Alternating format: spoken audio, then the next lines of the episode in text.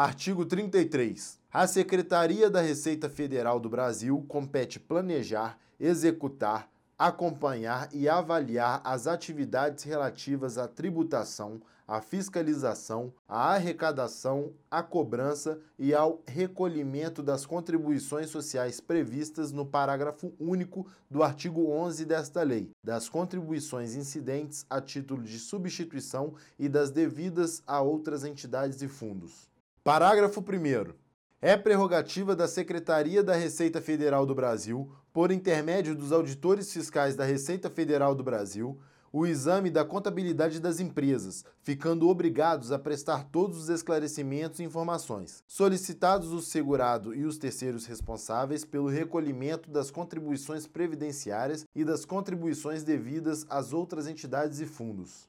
Parágrafo 2. A empresa, o segurado da Previdência Social, o serventuário da Justiça, o síndico ou seu representante, o comissário e o liquidante de empresa em liquidação judicial ou extrajudicial são obrigados a exibir todos os documentos e livros relacionados com as contribuições previstas nessa lei. Parágrafo 3. Ocorrendo recusa ou sonegação de qualquer documento ou informação ou sua apresentação deficiente, a Secretaria da Receita Federal do Brasil pode, sem prejuízo da penalidade cabível, lançar de ofício a importância devida. Parágrafo 4. Na falta de prova regular e formalizada pelo sujeito passivo, o montante dos salários pagos pela execução de obra de construção civil pode ser obtido mediante cálculo da mão de obra empregada, proporcional à área construída, de acordo com os critérios estabelecidos pela Secretaria da Receita Federal do Brasil, cabendo ao proprietário, dono da obra,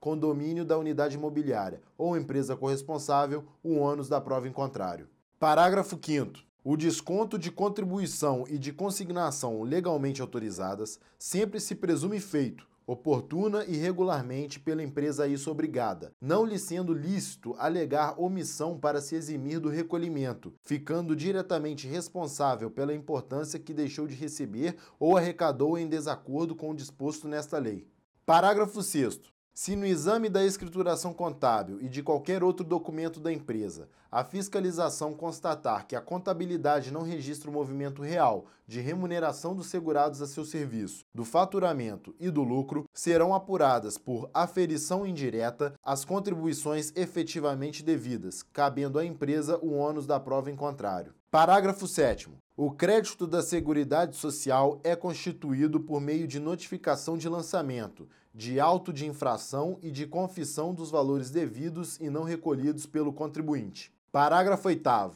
Aplicam-se às contribuições sociais mencionadas neste artigo as presunções legais de omissão de receita previstas nos parágrafos 2 e 3 do artigo 12 do Decreto-Lei número 1598, de 26 de dezembro de 1977, e nos artigos 40, 41 e 42 da Lei número 9430, de 27 de dezembro de 1996.